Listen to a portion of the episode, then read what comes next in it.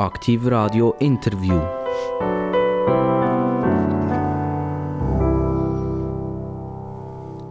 Herzlich willkommen zu den spannendsten Interview, zu den spannendsten Gesprächen, die es im Schweizer Äther überhaupt gibt. Und zu spannenden Gesprächen braucht es, ist ja klar, spannende Gäste. Und heute ist einer hier, äh, äh, ein Urschweizer, würde ich sagen. Er heißt zum Vornamen Franz. Also, ja, das ist wahrscheinlich ein Name, der heute nicht mehr so geläufig ist, aber er ist 1963 auf die Welt gekommen und dort hat es halt vermutlich den einen oder anderen Franz noch gegeben. Vielleicht kommt ja die Mode wieder und Franz kommen wieder zurück. Er hat, und dann hat er noch einen Nachnamen. Der ist genau so schweizerisch. Er heißt Grütter, aber ganz wichtig, er ist ein Grütter mit einem T. Ich begrüße ganz recht herzlich den Nationalrat von der SVP aus dem Kanton Luzern, der Franz Grütter. Danke vielmals. Merci, freut mich, hier zu sein. Herr Grütter, ähm, ich habe gesagt, Franz. Ähm, Gibt es Jugendliche, die Sie kennen, die noch Franz heißen? Nein, äh, ich glaube, der Name ist tatsächlich nicht mehr so verbreitet. Ich habe noch einen zweiten Namen, Josef. Ich heiße also Franz Josef. Und äh, wie es bekannt ist, gibt es in Bayern noch Franz Josef. Dort hat das noch ein bisschen mehr Tradition, der Name. Aber äh, das ist... Äh, da habe äh, ich ja nicht, meine Eltern haben ja den Namen ausgesucht. Ich habe, äh, ich habe Freude an diesem Namen, aber äh, so häufig gibt es ihn nicht mehr. Das war einmal der Franziskus, oder sind Sie als Franz getauft worden? Oder, oder ist das ein, ein Kürzel? Nein, ich heiße wirklich so, einfach Franz. Und äh, das ist so. Der Name selber hat natürlich eine lange Tradition und geht tatsächlich äh, zurück, sogar auf den Franziskus. Das ist richtig. Franz Grütter, äh, Sie sind Mitglied in der SVP.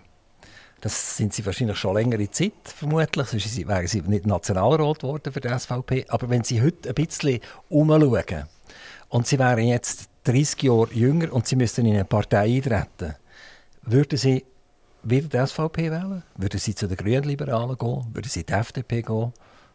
Wo, woher würden Sie verschlagen? Ja, ich muss zuerst äh, vorausschicken, ich äh, bin ja in Rauswil, also die Luzerner sagen Rausmu, in Rauswil aufgewachsen. Rauswil ist äh, historisch gesehen ein wichtiger Ort. Dort ist nämlich 1840 die katholisch-konservative Bewegung gegründet worden, die heutige Mitte oder CVP.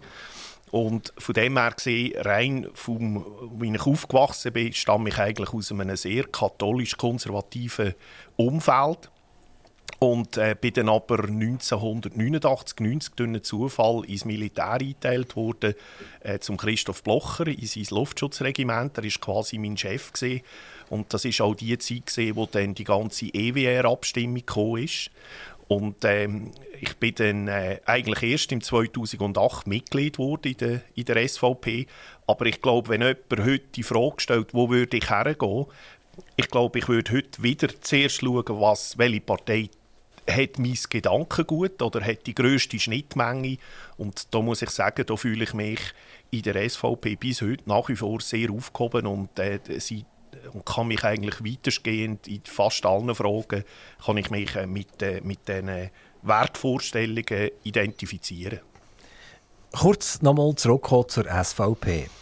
Die SVP ist ja für ganz viele Leute irgendwie so ein rotes Tuch. Man müsste eigentlich sagen, rot gehört jemandem anderen, aber das, das ist ein rotes Tuch. Wie, wie, kann man sich das mit dem Zeitgeist erklären? Ich will schnell noch ein bisschen ausholen. Mir denkt es noch viel verrückter. Also wenn wir jetzt beispielsweise die Emschemie nehmen, von der Familie Blocher, wo jetzt durch Frau Martullo Blocher geleitet wird, dann gibt es ganz, ganz viele Schweizer, die im Portfolio Emschemie Aktien haben. Die jedes Jahr drauf schauen und sagen, toll, da wird viel Dividende gezahlt. Äh, wunderbare Firma. Eine Firma, wenn es in Europa nicht so gut geht, dann geht es halt in China ein besser. Und, und äh, was sich wirklich im Prinzip immer Gedanken macht, wie kann ich die Firma perfekt am Laufen behalten. Also das ist mal die eine Seite und auf der anderen Seite nimmt man die blotten Finger führen und zeigt nachher auf die Familie Blocher. Das ist eine, eine absolute totale Schizophrenie. Und jetzt komme ich wieder auf die SVP zurück. Die SVP genau gleich. Die SVP staatstragende Partei, die Ideen hat, etwas durchsetzen vielleicht auch mal etwas konservativer halten. Und trotzdem gibt es ganz viele, die eigentlich wissen, dass das richtig ist und trotzdem zeigt man mit dem blotten Finger auf die SVP. Nicht einmal die FDP, auch als bürgerliche Partei, ist in der Lage, äh, nicht mit einem blotten Finger zu zeigen. Also meine Frage ist, woher kommt ich, ich, ich, brauche jetzt das Wort fast ein bisschen Hass, vielleicht ist das ein bisschen übertrieben. Woher kommt das, dass diese staatstragende Partei von ganz vielen Leuten dermaßen umstritten ist? Ja, ich denke, ich glaube, man muss das ein bisschen mehrschichtig anschauen. Oder? Ich meine, die Partei ist Anfangs 90er Jahre ist ja die eigentlich in einem, auf einem absoluten tiefsten Punkt gesehen. Die Partei hat noch knappe 10% Wähleranteil gehabt. Äh, wir haben damals sogar darüber nachgedacht, ob die SVP überhaupt noch einen Bundesratssitz zu gut habe. Und dann ist im Nachgang zu der EWR-Abstimmung 1992 hat die Partei über viele Jahre, über, über 20 Jahre, hat die sich zur wählerstärksten Partei entwickelt, hat in sehr vielen etablierten bürgerlichen Parteien massiv Wähleranteile weggenommen und da ist sie natürlich immer auch hat, hat die Sache immer beim Namen genannt, ist hart am Wind gesegelt, ich würde dem mal so sagen, hat natürlich auch provoziert, sehr oft. Aber die Provokation hat es zu dem Zeitpunkt auch gebraucht. Und heute denke ich schon, dass es äh, für uns dass wir eigentlich auch eine etablierte Partei geworden sind. Wir müssen schauen, dass wir diese Provokation auch heute immer noch ab und zu machen können, dass wir also nicht zu dem werden, wo die anderen auch mal gesehen sind, dass wir nur noch lieb und nett sind.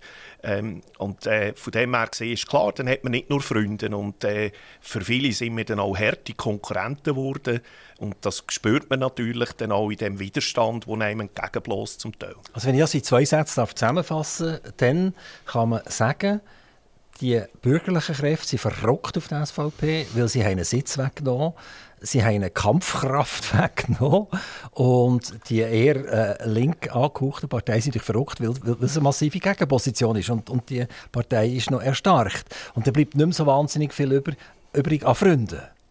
Ja, das ist so. Wir sehen jetzt auch in den letzten in den letzten drei, vier Jahren wieder, dass wir unsere Wähleranteile halten können. Wir können sogar jetzt in den letzten kantonalen Wahlen haben wir in Glarus, in Graubünden, in Zürich, in Baselland, haben wir in Solothurn, wir haben Sitz dazu gewonnen. Und und das ist klar, das ist ein Wettbewerb, der hier im Gang ist und von dem her spürt man das eindeutig auch bis heute, dass äh, wir halt auch immer wieder einen rauen Gegenwind haben. Franz, Grütter, machen wir ganz schnell einen Gump in eine ganz andere Richtung. Ähm, euer Name, Grütter, mit einem T, könnt ihr unseren Zuhörern und mir ein bisschen erzählen, woher das der Name kommt? Ja, also ich bin nicht Historiker, aber es ist so, dass der Name Grüter ganz ursprünglich sind das deutsche Bierbrauer gesehen. Äh, und zwar, äh, das ist eine Zeit gewesen, wo man ein Bier noch mit einem sogenannten Grut gemacht hat. Und der, der das geerntet und pflückt hat, das ist ein Gruter gesehen, ein Grüter. So ist der Name entstanden. Also eigentlich stammen wir äh, weit, weit zurück von deutschen Bierbrauern ab. Und äh, für mich ist das eigentlich noch sympathisch. Ich habe gerne ab und zu ein Vierobenbier. Äh, und äh, das, ist, das sind eigentlich die Wurzeln. Ich habe natürlich ein bisschen gespickt und beim Internet nachgüchseln, was es ist. Und da findet man ja sehr, sehr viele Erklärungen. Und eine ist genau die, ich glaube, das ist die Haupterklärung, was sie jetzt selber gebracht haben. Und da schreiben sie, äh, das ist nicht mit Hopfen braut worden, früher das Bier, sondern mit Rosmarin.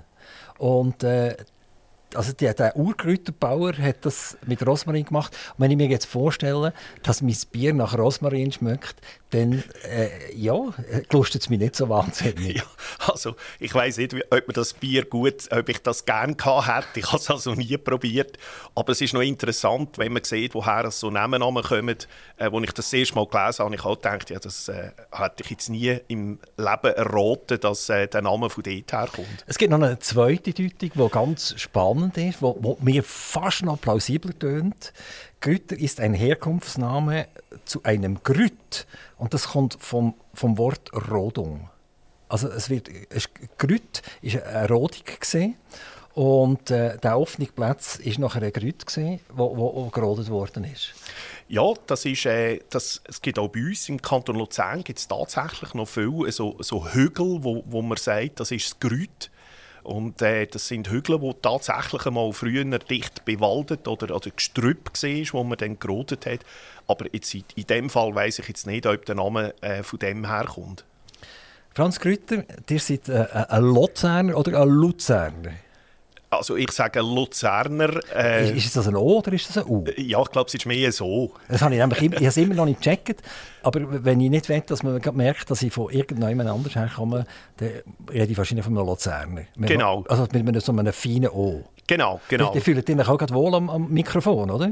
Ja, Wenn also, ich vom Luzerner rede, dann sage ich, was ist jetzt das für ein Also ich muss sagen, ich, ich bin wirklich verankert in diesem Kanton. Ähm, ich bin aber selber ja auch beruflich, bin sehr viel in der Welt herumgereist. Ich bin also jetzt nicht irgendwie äh, isoliert, nur, äh, aus, ich habe nur, nicht nur den Blickwinkel von, dem, von so einem Kanton, aber ich fühle mich dort daheim. Ich bin dort aufgewachsen, ich wohne dort, ich habe meine Familie dort. Also von dem her gesehen bin ich sicher ein waschechter Luzerner.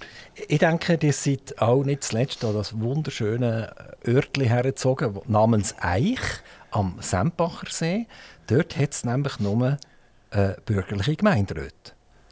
Also sie sind schauen, wo, wo gibt es noch bürgerliche Gemeinderäte. Und dann habe ich gesagt, dort gehe ich jetzt her, dann muss ich mich nicht aufregen. Nein, der Grund, wieso ich in Eich wohne, ist tatsächlich sehr ein schöner Ort. Ich schaue über den ganzen Sempacher See. Auf der linken Seite ist Sempach, auf der rechten Seite ist Sursee. Es ist wunderschön dort. Und ich mag mich erinnern, das geht in meine Jugendzeit zurück. Da bin ich mit meinem Töffli, habe ich einmal einen schönen Ausflug gemacht und bin damals dort auf einer Wiese in Eich eine Pause machen und habe ein bisschen gesündelt. Und ich habe eigentlich immer gesagt, also wenn ich mal an einem Ort schön leben will, dann will ich eigentlich hier wohnen. Und so bin ich, äh, bin ich eigentlich auf den Ort gekommen. Franz Güter, wir reden später in diesem Gespräch über ein 500 Millionen Investment, wo ihr gerade mit drin steckt. Jetzt hüpfen wir aber zurück aus dem Jahr 2023 weit, weit zurück, nämlich wo der Franz Grütter äh, das Gymnasium verloren hat und sich entschieden hat, äh, Lastwagenmechaniker zu werden. So. Und das ist, ist, jetzt wirklich spannend. Also man kennt Franz Grüter als Nationalrat, man kennt ihn aus den außenpolitischen Kommissionen, man kennt ihn als Investor, man kennt ihn als IT-Fan, man kennt ihn auch als äh, Protagonist für, für die IT-Ausbildung. Und jetzt lese ich hier Franz Grüter hat eine Lehre als Lastwagenmechaniker absolviert. Können Sie uns sagen, wie kommt so etwas zustande? Ja, tatsächlich, vielleicht fragt man, fragt man sich das wirklich. Ja, ich bin ins Gymnasium, wir sind eine Familie daheim, äh, wir sind sechs Kinder ich bin der Älteste. Mein Vater ist äh, sehr einfach aufgewachsen, er ist Schreiner und hat eigentlich relativ früh äh, in der Familie auch gesagt, äh, er könne nicht allen ein Studium zahlen und mein Bruder, der ist ein Jahr jünger, der hat ihm Vater relativ früh gesagt, der ist auch in Kante ins Gymnasium gegangen, der hat ihm Vater relativ früh gesagt, er will Theologie studieren. Äh, mein Vater hat natürlich gesagt, oh, das ist gut, es gibt einen Pfarrer in der Familie. Er hat tatsächlich Theologie studiert, er hat es auch abgeschlossen. Er ist aber nie Pfarrer geworden, hat eine Frau kennengelernt und hat, äh, wie ich, auch eine Familie mit drei Kindern. Also katholischer Pfarrer ist er geworden? Nein, er hat selber Pfarrer werden. Hat, hat ein Theolog ja, hat ein, The genau, hat ja. ein Theologiestudium abgeschlossen, ist Theolog geworden, Laientheolog und äh, hat dann aber eine, eine Frau kennengelernt und hat dann natürlich geheiratet. Durch das hat er auch nicht mehr können katholischer Pfarrer werden. Äh, für meinen Vater war es eine Enttäuschung. Äh, aber in meinem Fall hat er dann gesagt, dein Bruder der macht ein Theologiestudium, das gibt den Pfarrer, los, du gehst eine Lehre machen, ich, äh, dann äh, lehrst du arbeiten. Und so äh, ich mich eigentlich äh, können frei entscheiden, was ich wollte. Und da ich hier damals und auch heute eigentlich immer noch, obwohl ich äh, jetzt viele Jahre in, in der IT gesehen bin, ich habe in meinem Herzen immer noch eine, eine Sympathie zu allem, was ein Motor hat, habe ich dann eigentlich gesagt, ja, also mich interessiert, äh, mich interessiert äh, Fahrzeuge, Motoren, Technik und so habe ich mich entschieden, eine Lehre zu machen als Lastwagenmech. Damals noch auf Saurer, gibt es heute nicht mehr und habe eine Lehre gemacht und habe die mit Begeisterung gemacht. Habe als Best im Kanton Luzern meine Lehre 1983 abgeschlossen mit 5,5 und bin aber dann äh, eigentlich nicht lange auf dem Beruf gesehen, weil es mich dann doch richtig Informatik weitergezogen hat. Wenn Sie würden an einen Lastwagen stoßen, der am Strassenrand ist und dort ist ein verzweifelter Lastwagenchauffeur, der nicht weiß, was er machen muss, hätten Sie noch die Chance, den anzuhalten, herzufahren und zu sagen, ich, bin der Franz und wie heisst du, ich helfe dir jetzt? Also es ist so, ich fahre heute immer noch, ich habe ein Wohnmobil, ein sehr grosses, wo man das Lastwagenbillett äh, braucht und ich fahre mit dem immer noch um. Äh, letzten Sommer sind wir im Nordkap oben, gewesen, also am nördlichsten Punkt von Europa. 7'500 Kilometer gemacht. Ähm, aber ich könnte jetzt heute nicht mehr, man muss sehen, die Fahrzeuge haben heute so viel Elektronik und Hightech drin, dass man eigentlich nur noch mit modernsten Diagno äh, Diagnosesystemen die Fahrzeuge kann unterhalten oder auch zum Beispiel Pannen schauen, woher also ein Problem kommt. Und äh, da braucht es äh, Werkstätten, die das haben, die die Ausrüstungen haben. Ähm, aber also in, in meinem Herzen habe ich immer noch ein Diesel im Blut. Gibt es denn noch Fahrzeuge heute, wo die Elektronik null ist? Also, ich, ich habe mal dürfen eine, eine längere Reise durch Namibia durchmachen und dann ist man bei verschiedenen so, so Farmer vorbeigekommen wo die 100 Kilometer führen und hinterziehen niemand mehr war. Und die haben fast ausschließlich Fahrzeuge gefahren, irgendwelche so Jeep-Formen, Land Rover oder Toyota mit absolut null Elektronik, weil sie gesagt haben, wenn etwas kaputt ist, das kann ich alles selber machen. Oder? Und Elektronik habe ich keine Chance. Dann habe ich ein riesiges Problem, weil 100 Kilometer links und rechts gibt es nicht einmal ein Spital, wo ich mit meinen Leuten her könnte. Gibt es denn heute noch für solche Fälle überhaupt noch Fahrzeuge?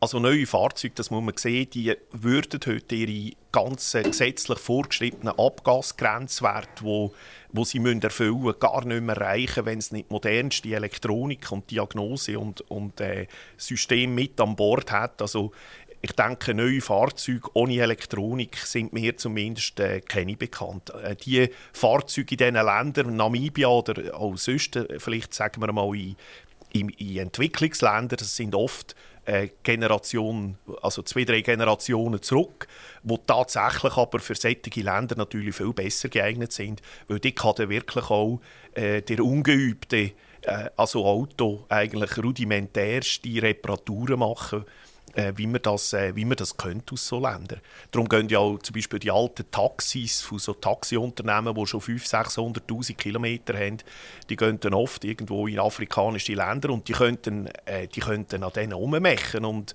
und äh, es ist so banal alles gemacht. Also eigentlich ist es schade, äh, dass das nicht mehr gibt. Aber äh, wie gesagt, da sind die Abgasvorschriften heute einfach sehr streng geworden. Sagen Sie, Sie haben irgendwann den Sprung gemacht vom Lastwagenmech in die Elektronik, äh, sprich in die Informatik hinein.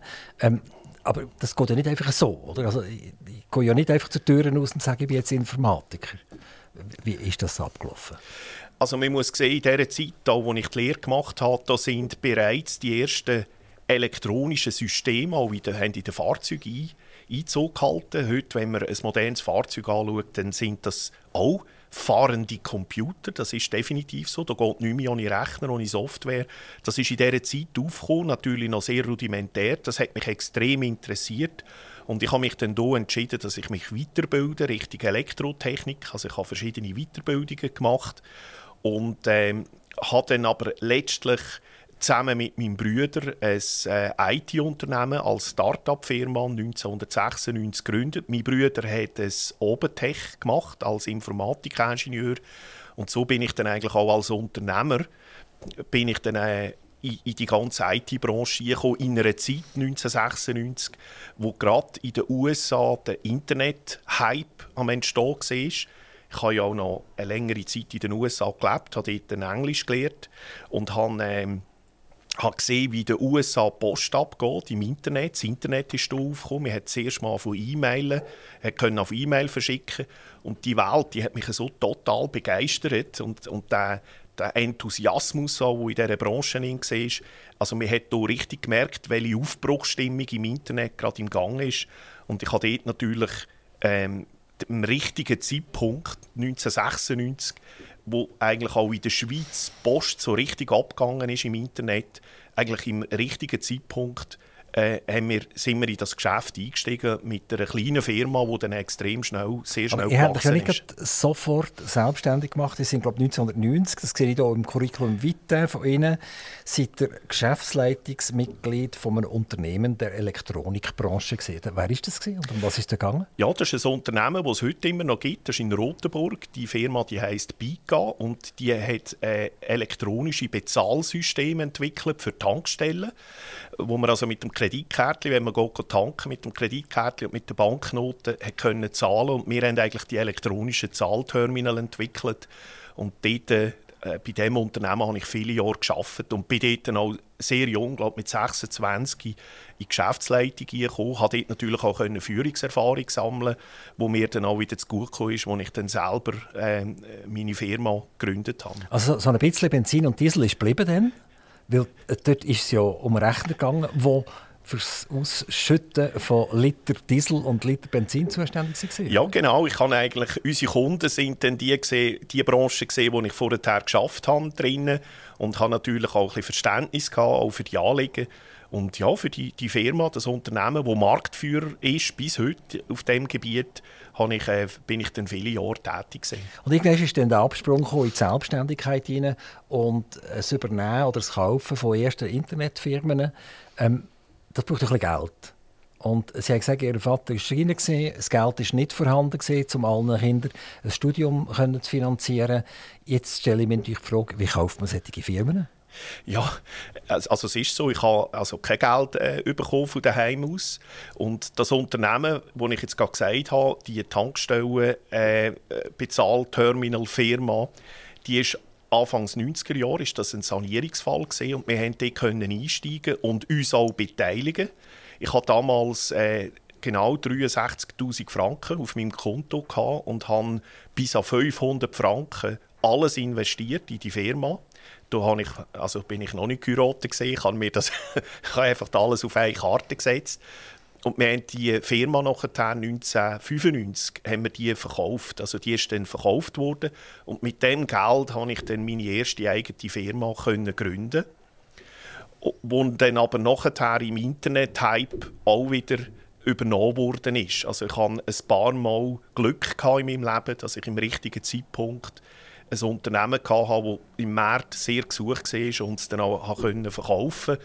In dem Fall äh, von dieser Firma, die ich im 96 gegründet habe und im Juli 2000 in die USA verkauft habe, die habe ich dann fünf Jahre später wieder zurückgekauft. Also das, äh, ich habe nicht nur verkauft, ich habe dann auch Firmen wieder, wenn ich gesehen habe, dass, es, äh, dass man sie wieder günstig hätte können, habe ich sie dann wieder können zurückkaufen. Also, also Sie haben die Firma aufgebracht, genau. haben sie verkauft auf dem Höhepunkt, ja. die anderen haben sie abgewirtschaftet und haben gefunden, das ist schon noch irgendein Sämli, das ein Pflänzchen daraus werden könnte, und haben es zurückgekauft. Ja, oder das habe ich auch gelernt. Ähm, ich habe gelernt, dass wenn man eine Firma hat, die sehr gut läuft, dass man nie abheben sollte, dass man immer versuchen gleich mit beiden Füßen am Boden zu stehen. Und bei den Amerikanern kann ich heute sagen, die haben natürlich in diesen Jahren, in dem, der Internet-Hype gelaufen ist in den USA, ich meine, das ist ja nicht mehr normal gesehen, da sind ja Firmen bewertet worden zu Preisen horrend. Und viele von diesen Unternehmungen haben damals Firmen gekauft, die sind eigentlich gar nicht überlebensfähig gewesen. Das war bei uns sicher nicht der Fall gewesen. Und so haben dann nach, der, nach dem Hype ist ja dann Dotcom-Krise gekommen. Und dann sind genauso wie die Amerikaner die Firmen gehypt haben, so sind es dann zwei, drei Jahre später wieder zu einem, zu einem völligen Tiefstwert, hat man sie dann wieder, wieder verkauft, wieder am Markt gebracht und dort haben wir sie dann halt einfach sehr günstig wieder können zurückkaufen 2003 sind Sie mal äh, für einen Abstecher nach China gemacht. Was ist Ihr Bezug zu China heute noch? Ich habe äh, das nicht geplant. Ich bin zwei, eben im Juli 2000 haben wir die Firma äh, verkauft. Wir mussten uns dann müssen verpflichten, noch drei Jahre an Bord zu bleiben. Und dann im 2003 habe ich eigentlich eine Auszeit genommen. Ähm, und äh, dann hat mir ein Kollege angerufen, der ein Geschäft hat aufbauen das in Schweizer Firmen hilft, die in China ihre Produkte verkaufen. Das war gerade da, wo Asien ein bisschen aufgekommen ist. Und äh, für diese Firma habe ich geholfen, nachher in China ähm, Vertretungen aufzubauen. Eine davon war ein, ist eine Firma, die die orangen Strassenputzmaschinen äh, herstellt. Und dann habe ich geholfen, in Asien Vertretungen äh, aufzubauen. Aber was war denn Ihre Affinität zu diesem China? Ich meine, Sie können nicht einfach nach China gehen und den anderen helfen. Eigentlich können Sie nur jemandem helfen, wenn Sie das Ding schon kennen. ja, also ist tatsächlich, das war meine erste Reaktion, als ich angefragt wurde von, de, von dem äh, Kollegen, der mich damals hat in die Firma einholen habe ich gesagt, ja du, aber ich bin noch gar nie in China gesehen. Und er hat gesagt, ja weißt, ich suche einfach einen Unternehmer, der schon mal etwas aufgebaut hat und das hast du gemacht. Und los, äh, probier es einfach. Und ich mag mich erinnern, ich habe ihm gesagt, also look, ich gebe mir äh, neun Monate Zeit. Wenn das klappt, wenn ich Erfolg habe, wenn ich etwas in die Firma zurückbringen kann, dann, dann mache ich das. Und äh, wenn es nicht hält, wenn es nicht funktioniert, dann wollte ich nicht zur Last fallen, dann gehe ich wieder. Und es hat dann funktioniert. Also ich bin dann, äh, glaube ich, Anfangs 2000, oder Mitte, nein, glaube April, Mai 2003 bin ich dann das erste Mal auf äh, China geflogen und habe dort das erste Mal jemanden gesucht, äh, mich unterstützt. Ich habe, auch noch, ich habe, ja, ich habe ja nicht äh, Chinesisch können. Ich mag mich noch erinnern, ich bin damals äh, in Luzern in Bucherer. Bucherer hat immer äh, sehr viele chinesische Verkäuferinnen, die Uhren verkaufen. Und ich also tatsächlich, äh, der Herr Bucherer weiss das, ich habe einmal eine Mitarbeiterin abgeworben bei ihm ähm, und die hat mich dann begleitet. Das war quasi die Dolmetscherin, die wo mir geholfen hat, Türen aufzumachen und wo mir geholfen hat, dass ich mich dort überhaupt verständigen kann. Und so haben wir dann, dort, haben wir dann eigentlich die Vertretungen aufgebaut. Ich habe nie permanent dort gewohnt, aber ich bin natürlich dann sehr viel hin und her gereist. Und nach neun Monaten waren Sie noch dort gewesen, oder ist nach neun Monaten Schluss gewesen? Nein, ich habe das zwei Jahre gemacht. Also Sie haben nach neun Monaten tatsächlich einen Return gebracht bereits? Ja, also wir sind Break-Even gesehen. Wir haben, äh, die Firma ist also in dem Sinne überlebensfähig gesehen und wir haben das aufgebaut und das hat funktioniert und ich bin dann auch dort geblieben, bis, dann, bis ich dann gehört habe, dass die Firma, die ich eben verkauft habe im Juli 2000, dass äh, die Amerikaner die äh, zu, dass die die Firmen alle wieder verkaufen wollen. Und dann haben wir ungeplant, im April 2005, habe ich dann die Firma, die wir ursprünglich verkauft haben, zusammen mit den gleichen Geschäftspartnern, die sie aufgebaut haben, darunter auch meine Brüder, haben wir die ungeplant wieder zurückgekauft. Also sind alle wieder retour Dann haben ja wahrscheinlich alle wieder andere Jobs gehabt mittlerweile? Ja, wir sind äh, drei, drei Geschäftspartner und alle sind aber selbstständig unterwegs gewesen, und äh, wir haben das relativ schnell können entscheiden, dass wir die wieder zurückkaufen. Und nachher irgendwann ist ja, glaube der Schuss in ihrem Leben, wo sie, wo sie die Bauern haben können überzeugen äh, ihre Gülle mit Informatik auszufahren vom Franz Grütter. Also, äh, jetzt müssen Sie ein bisschen erzählen. Also, man kennt Sie ja als Informatik-Unternehmer. Äh, Green. Green hat man früher kennt primär als Internetprovider. Also man hat bei, bei Green können einen Internetanschluss haben oder man konnte eine Webseite hosten oder so. Also man hat das schon zur Kenntnis genommen, aber nicht so richtig. Und irgendwann ist, äh, hat man gewusst, aha, der Franz Grütter ist jetzt der oberste Informatikbauer von der Schweiz. Äh, er schaut, dass alles klappt, informatikmässig dort. Rechenzentren aufbauen für die Bauern und für Bauernorganisationen. Wie, wie sind Sie zu dem gekommen? Ja, es ist eine ganz verrückte Geschichte. Äh, tatsächlich hat fast zeitgleich, wo wir 1996 angefangen haben, ein Jahr vorher, im Aargauischen Bruck, das ist der Hauptsitz des Schweizerischen Bauernverband, da hat der Bauernverband angefangen, Webseiten zu machen für Bauern, E-Mail-Adressen zu machen. Und das war ja auch die Zeit, die, die sich noch zurückerinnern, wo man wenn man ins Internet wollte, hat man eine Telefonverbindung hergestellt. Das heisst, eine Stunde Surfen ist sehr teuer gewesen. Eine Stunde Surfen hat eine Stunde Telefonkosten produziert. Das ist sechs bis sieben Franken gewesen. Jetzt kann, jetzt kann man sich mal vorstellen, wenn man so gesurft hat, wie wir jetzt vielleicht heute surfen, dann ist, am, das ist pro Monat locker mal 300, 400 Franken hat man dann zahlt für die Internet-Telefonverbindung.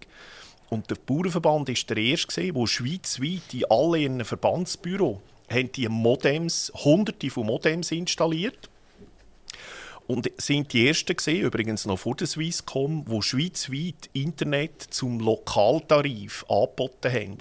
Und die haben quasi über Nacht Zehntausende von Abonnenten geholt.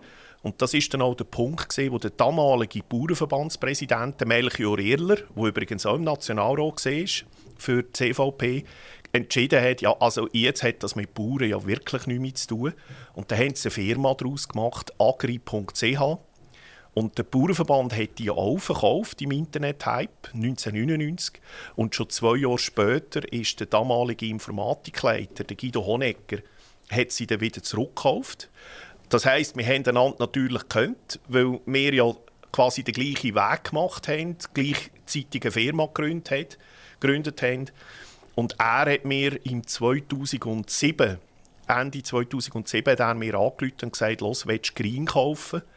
Und dann habe ich, haben wir, das, wir sind uns dann einig geworden und äh, haben zusammen, ich bin also nicht allein gewesen, wir sind gesamthaft vier Investoren gewesen, haben wir im April 2008 100% von dieser Green übernommen und haben sie fusioniert. Und ich bin jetzt, ab dem Zeitpunkt bin ich auch der Chef geworden, der, der Geschäftsführer, der CEO von der Green, hat die Firma viele Jahre geführt, bis ich Nationalrat bin.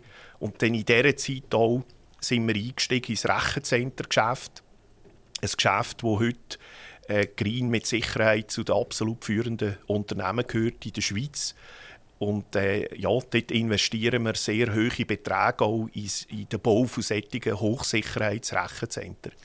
Wo, wo Sie Green übernommen haben, oder AgriCH, ähm, haben dort die 63'500 Franken bei der BICA, hat das, das auch gelenkt? Ja, nein, nein, also das ist natürlich immer, eben, das ist, dann, äh, das ist immer wieder weitergegangen. Äh, ich habe das ja auch nicht allein gekauft. Was hat das Ding gekostet? Was? Green. Ja, als sie zurückgekommen sind und wo der Guido Haneke kam und gesagt kannst du es kaufen. Was haben sie da? 18,50 Franken müssen für nehmen oder 47 Millionen? Nein, Green.ch war tatsächlich schon recht eine grosse Firma gewesen und äh, den genauen Betrag über den haben wir stillschweigen vereinbart, aber es ist ein zweistelliger, ein grösserer zweistelliger Millionenbetrag den man gezahlt hat. Aber es hat sich dann auch rückblickend als grossen Erfolg gezeigt. Weil das muss man ja können zahlen zuerst mal. Ja. Ich kann mir ja vorstellen, wenn man mit IT-Firmen zu konservativen Schweizer Banken geht, dann rümpfen die eher die Nasen oder? und sagen, das ist so ein, äh, ein Business, das relativ schnell verwelkt. Oder? Das ist so wie Blumenköhle. Oder? Zuerst ist er wunderschön weiß und nachher sieht er nicht mehr so schön aus nach ein paar Tagen. Also ich kann mir nicht vorstellen, dass er einfach so viel 22, 33 oder 99 Millionen einfach so bekommen hat. Das ist tatsächlich ein Problem, dass in der Regel die traditionellen Schweizer Banken, wenn es um Internet gegangen ist, viele Jahre eigentlich immer sehr kritisch sind, abweisend sind und ich eigentlich auch nie wollte, vollumfänglich das nur mit Banken machen. Wir haben das so gelöst, dass wir noch zwei weitere Investoren dazu geholt haben, äh, vermögende Leute, die mit investiert haben. Aber wir haben das am Ende des Tages so gelöst, wie wenn wir ein Einfamilienhaus bauen. Wir haben den Teil selber gebracht selber investiert und wir haben dann gleich einen Teil können über Banken, ähnlich wie man eine Hypothek aufnimmt, wenn man ein Haus baut, haben wir können über Banken finanzieren und äh, ja, heute ist es kein Problem mehr. Es ist ja wie immer im Leben, denn wenn man äh, kein Geld hat, kommt man keins über. Und wenn man Geld hat, äh, kommt man auch noch mehr über. Also, das ist, äh... kommt mir irgendwie bekannt vor.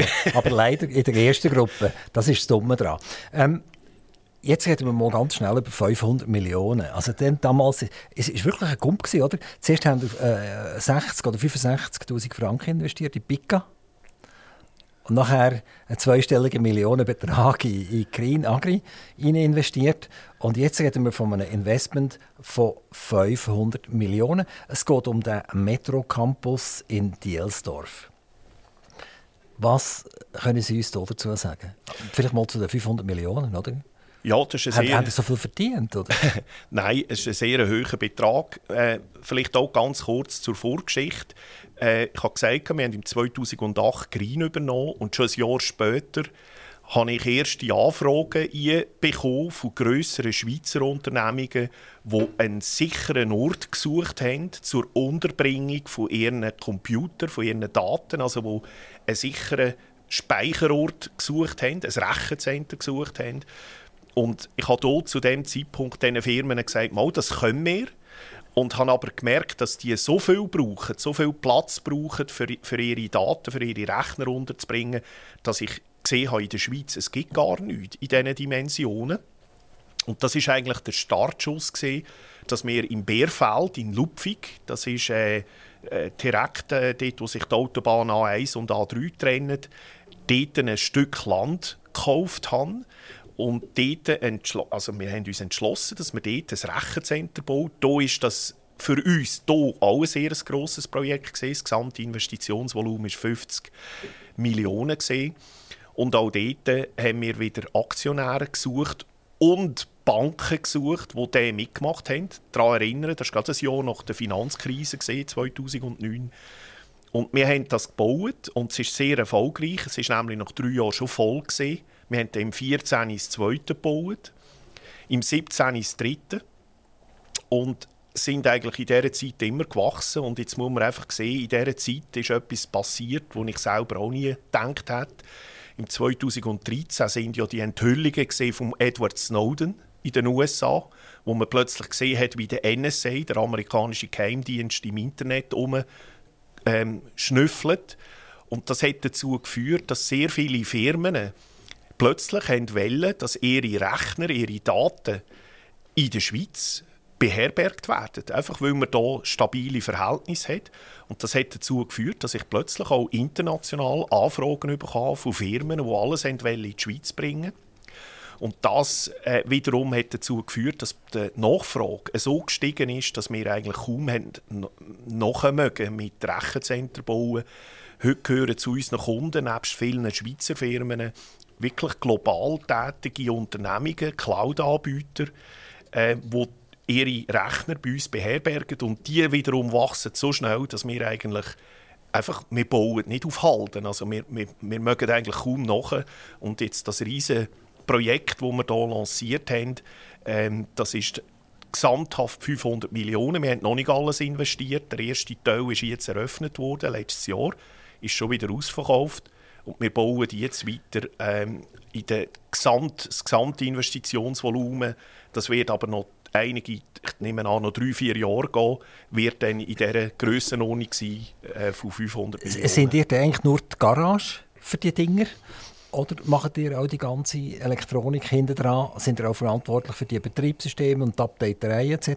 Oder machen das die Firmen selber und die liefern einfach Strom und Internet-Access? Äh, wir machen eigentlich beides. Äh, für die ganz grossen, global tätigen Unternehmungen, die schauen selber zu ihrem System. Da sind wir tatsächlich eine Art Hotel äh, wir sorgen für die Sicherheit, wir sorgen für die Kühlung, wir sorgen für eine sichere Stromversorgung, wir sorgen für eine stabile Internetanbindung.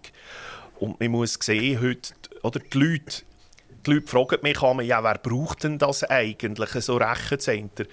Viele, äh, wir reden ja immer von der Cloud und Cloud ist eigentlich ein ganz blöder Begriff. Wir, da haben die Leute das Gefühl, ihre Daten kommen von einer Wolke. Aber am Ende des Tages, wenn Sie einen Netflix-Film schauen, wenn Sie einen YouTube-Film schauen, heute, wenn Sie telefonieren, wenn Sie Fernsehen schauen, wenn Sie wie hier Radio hören, äh, dann sind das heute digitale Signale. Da läuft im Hintergrund irgendwo ein Rechner, ein Computer und dort, wo die untergebracht sind, sind Rechenzentren und das ist das, was wir eigentlich als Infrastruktur anbieten. Franz Grüter, eigentlich sind Sie ja auch als Politiker zu uns, oder?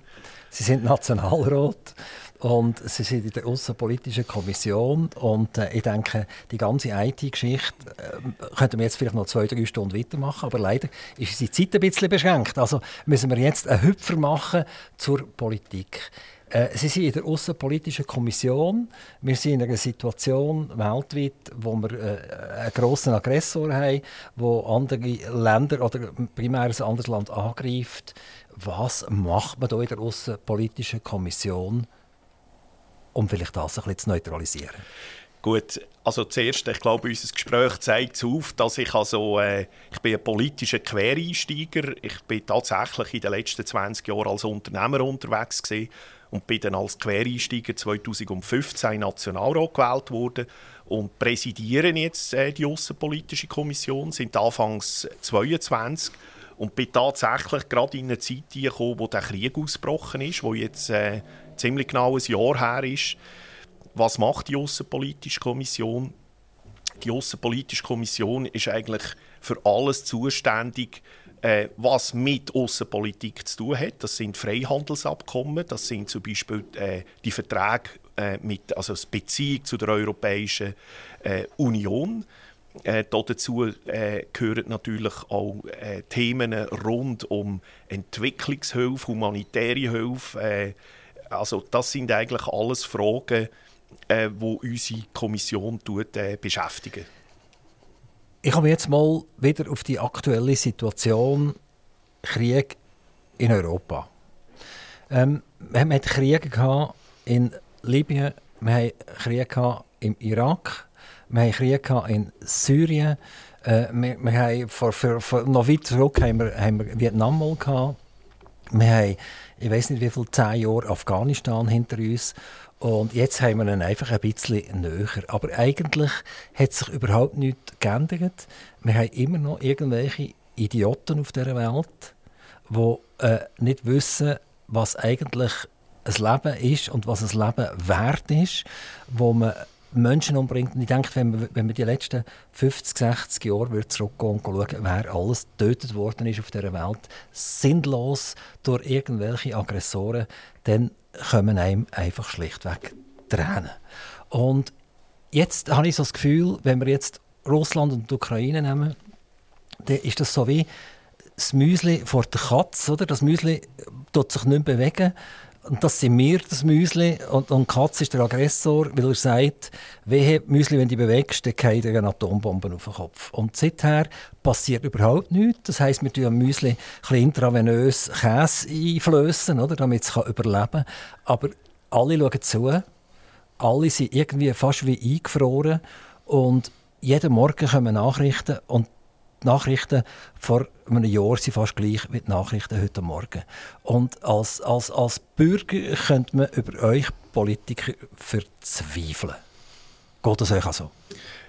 Ja, es ist äh, betrüblich, wenn man schaut, weltweit sind die Zahl an Konflikten, Konfliktherd oder, oder auch Konflikte, die potenziell zu einem Krieg ausarten können, massiv gestiegen. Wir haben weltweit über 40 Spannungsherd, wo Krieg laufen oder Krieg drohen zu eskalieren. Ähm, die Ukraine ist sicher insofern, Ukraine-Russland-Krieg ist natürlich insofern etwas, wo die Leute extrem aufgewühlt hat, äh, bis heute, verständlicherweise. Ich habe volles Verständnis für das, weil ich meine, es ist nach 75 Jahren das erste Mal wieder ein Krieg in Europa mit einer Atommacht ein Aggressor, ein Aggressor, wo man eigentlich gedacht hat, nach, äh, nach dem Kalten Krieg, das gäbe es nicht mehr in Europa. Und ich glaube, Europa war auch nicht darauf vorbereitet. Gewesen, äh, sowohl rüstungsmässig nicht, auch, auch geistig, mental nicht. Man hat auch gemerkt, wie abhängig das man ist. Energie, Stichwort Energie, Gaszulieferung äh, äh, und so weiter. Aber man muss auch sehen, es ist bei weitem nicht der einzige Krieg. Ich war vor Weihnachten im Kosovo. Gewesen. Dort äh, droht im Norden an der serbischen Grenze droht auch. Also etwas, wo ich, äh, hoffe es nicht, aber könnte ja auch noch ein Krieg daraus entstehen. Das könnte ja sogar der gleiche Zünsler sein, ja. wie, wie, wie wir äh, im Ukraine-Krieg haben. Oder? Ja. Dass man versucht abzulenken, eine, eine Vielfronten-Situation aufzubauen, um uns wenn wir sagen, demokratischen Europäer zu zeigen, wie gefährlich dass wir eigentlich leben. Ja, das ist alles bauverfasst dort. Dort haben wir übrigens 200 eigene Leute vor Ort, 200 Schweizer Soldaten, die im Kosovo, in Pristina stationiert sind. Auch die bin ich besuchen. Und äh, dort sind, allein das letzte Jahr sind etwa 3'500 Russen nach Serbien zügelt. Man weiß nicht genau, was die machen. Und an der Grenze vom Kosovo stehen Panzer. Es gibt äh, Unruhe. Also auch das ein potenzieller Konfliktherd, wieder vor unserer Haustür. Aber auch in Asien, äh, China, Taiwan. Es gibt wirklich Bauverfässer, die sehr gefährlich sind.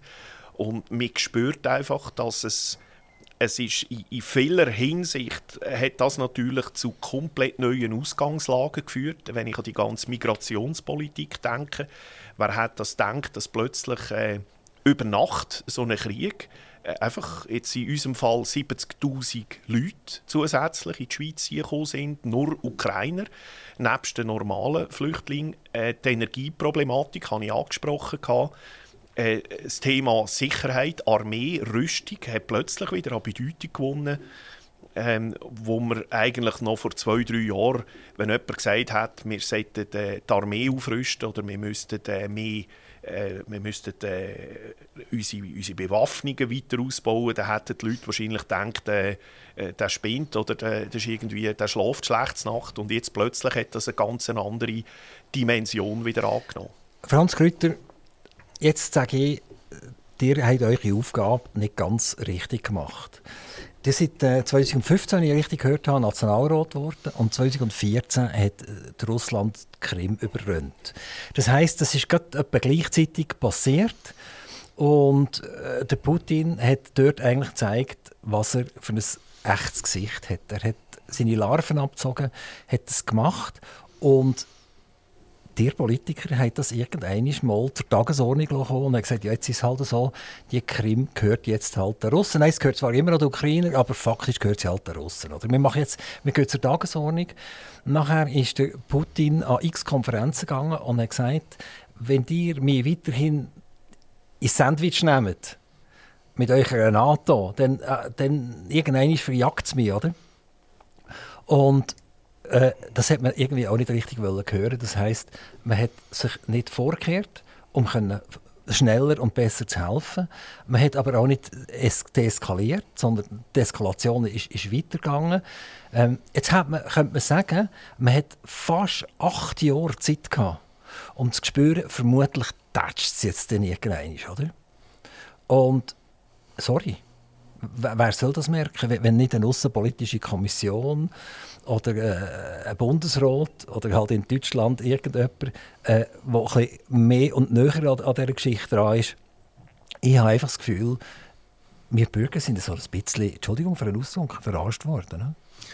Ja, man kann, das, äh, man kann das durchaus so sehen und tatsächlich würde ich sogar sagen, was passiert ist nach dem 2014, würde ich sagen, das ist so eine, im Zweiten Weltkrieg, vor dem Zweiten Weltkrieg hat es ja das auch gegeben, da hat es so eine Appeasement-Politik gegeben, die, die sich zurückerinnern, äh, also ich habe da nicht gelebt, aber äh, die wissen, da wo der Hitler angefangen hat, einzelne Gebiete in Böhmen, wo er gesagt hat, das sind noch so Gebiete, wo alles Deutsche sind, und dann hat man am Anfang hat man dem nicht richtig gegengehalten. Man hat einfach gesagt, ja gut, das geben wir jetzt noch und äh, da müssen wir ihm jetzt entgegenkommen. Und das ist doch eine ähnliche Situation. Viele haben wahrscheinlich dort gedacht, ja, mit dem wird es sich jetzt bewenden, äh, mit der Krim und diesen Ostgebiet. Aber wenn man genau zugelassen hat, hat man von Putin schon vor 20 Jahren gehört, dass er es nicht akzeptieren will, ich tue das nicht werten, aber dass er es nicht akzeptieren will, dass äh, die Ukraine plötzlich Teil der NATO könnte werden und dass dann plötzlich amerikanische Mittelstreckerraketen in der Ukraine innen könnten stehen. Äh, er aus seiner Sicht hat gesagt, das sei eine Bedrohung. Äh, äh, man muss sehen, der ganz, die, die östlichsten Gebiete der Ukraine sind 500 Kilometer von Moskau weg. Und äh, das ist dann auch etwas, was man auch schon erlebt haben, 1962 bei der Kuba-Krise, wo die Amerikaner ja auch nicht akzeptiert haben, dass in Kuba plötzlich russische Atomwaffen sind. Also ich glaube, die Ursache von dem Konflikt geht viel weiter zurück. Aber es ist natürlich in keiner Art akzeptierbar, was da passiert ist und auch niemals gut zu heißen. Und jetzt kann man sagen, ja, was hätte man denn können machen? Es hätte wahrscheinlich geholfen, wenn man schon viel früher vermittelnd versucht hat, äh, zu schauen, wie kann man das einvernehmlich lösen. Es haben ja Treffen stattgefunden, der Putin und der Biden sind ja da in der Schweiz gesehen, in Genf. Ähm, aber das ist ja schon viel zu spät gesehen, Aber da ist natürlich das schon, ist, schon das ist viel, weit, weit, Das ist viel, viel früher passiert. Richtig, oder? eindeutig, und, ja. und eigentlich, der Putin ist eigentlich ein guter Klavierspieler. Nehmen wir das Beispiel vom russischen Rubel. Also die, Euro die europäischen Stümperpolitiker, ich jetzt die einfach so bezeichnen, sind davon ausgegangen, dass sie mit einem Federstrich äh, die Wirtschaft der Russen kaputt machen der Rubel wird wertlos, damit äh, kann, kann nichts mehr importiert werden. Irgendwie die Eliten in Russland werden schon schauen, dass der Putin nicht mehr weitermacht. Das hat man wirklich gedacht. Also das ist fast Kindergartenatmosphäre. Was hat der Putin gemacht? Er hat gesagt, Energielieferungen gibt es nur noch per Rubel und damit müssen die Europäer ihre Euros und wir, unsere Schweizer Franken, müssen bei der die russische Nationalbank in Rubel wechseln und der Rubel ist noch nie so stark gewesen, wie er stark geworden ist. Also das ist ja absurd, so etwas zu sehen, äh, dass wenn nur ein bisschen weiterdenkt worden wäre, hat man ja das können sehen, dass das passiert. Und solche Kapitel, die können wir jetzt zu Dutzenden schreiben, oder? Also mit, durch das ist dann das Gas viel teurer geworden, oder? Die Energiepreise sind auf, er hat profitiert, das klopft und tätscht und hat sich sogar noch gesund stoßen an dieser ganzen Situation. Also wie dumm kann man eigentlich sein? Ja, das ist äh, tatsächlich so, oder? Die, äh, man muss ja sehen, die Sanktionen, die von den westlichen Ländern ergriffen wurden, sind, die hat natürlich längst nicht alle übernommen. All die Öl- und Gaslieferverträge, die äh, unterbunden worden sind, nicht zuletzt auch noch durch die Sprengung äh, von der Nord Stream Pipeline. Da gibt es äh, heute äh, Verträge, zum Beispiel in Indien, wo ein grosser Teil, vor allem von den Öllieferungen, alles übernommen hat, zu enorm hohen Preisen. Der russische Rubel ist auf, ein Höchst, also ist auf das letzte Jahr auf Höchstwert gestiegen. Und von dem her gesehen haben die Sanktionen ähm, die sind nicht nutzlos gesehen, aber sie haben sicher nicht das bewirkt, äh, wo man sich wahrscheinlich darunter vorgestellt hat. Haben Sie schon mal probiert, um Putin anzuleiten und zu sagen, Schweiz ist neutral, wir laden dich ein, komm zu uns nach Genf, wir wollen auf neutralem Boden mit dir über eine Beendigung von diesem Krieg reden. Hat die Schweizer Politik das schon mal gemacht? Also ich muss sagen, das ist das, was ich am meisten bedauere in dieser ganzen in dieser ganzen Geschichte, dass man heute die Schweiz nicht als Verhandlungsort in Betracht zieht. Jetzt kann man sagen, gut, es ist nicht der richtige Zeitpunkt, äh, der Krieg, der Aggressor. Äh, viele sagen ja, der, äh, es ist nicht Zeit zum Reden, äh, sondern... Gibt es einen Moment, wo nicht Zeit ist zum Reden, wenn jeden Tag Menschen sterben? Es gibt keinen Zeitpunkt, wo falsch wäre. Jeder frühere Zeitpunkt ist der richtige Zeitpunkt. Also ich kann das nur unterschreiben. Ich glaube, als jemand, der wirklich sich für einen Frieden stark macht, dann müsste, muss, man, muss man eigentlich sagen, wenn zwei sich streiten, ähm, ich habe immer gesagt, wenn vor meiner Haustür zu zwei einander auf den Gring gehen und zwei streiten, dann wäre eigentlich mein Instinkt, ich probiere zu schlichten, ich probiere zu vermitteln, ich probiere die auseinanderzuhaben und, und wahrscheinlich nicht, dass ich meinte, ein Messer geben und sage, damit der andere noch mehr fertig machen kann. Die Schweiz, es ist ja so, dass die Ukraine vor etwa einem Dreivierteljahr hat ja die Ukraine die Schweiz angefragt, ob wir bereit wären, ein sogenanntes Schutzmachtmandat äh, zu übernehmen, das ist etwas, was wir auch machen. Das ist eine Art Briefträgerfunktion. Wir machen das zum Beispiel auch zwischen dem, den USA und Iran. Weil die Korea auch, glaube ich, oder? Korea auch, weil ja. die nicht miteinander reden. Mhm. Und die Ukraine hat uns angefragt. Die Schweiz hat eine riesige Erfahrung in diesem Bereich mit Schutzmachtmandat. hat uns angefragt. Wir wären auch bereit gewesen, das zu übernehmen. Und dann hat man das den Russen offeriert. Man hat gesagt, hört, wären ihr bereit? Wir würden gerne ein Schutzmachtmandat. Die Ukraine hat uns angefragt. Und die Russen Jetzt kann man sagen, äh, sie hätten es wahrscheinlich auch bei einem anderen vom Tisch geputzt. Auf jeden Fall Russen haben gesagt, wenn wir eine Vermittlung wollen, dann ganz sicher nicht mit der Schweiz, weil ihr habt euch im Westen angehängt, ihr habt Sanktionen übernommen, mit euch nicht. Jetzt, äh, eben, jetzt, ist, jetzt ist jetzt ein bisschen hypothetisch, oder?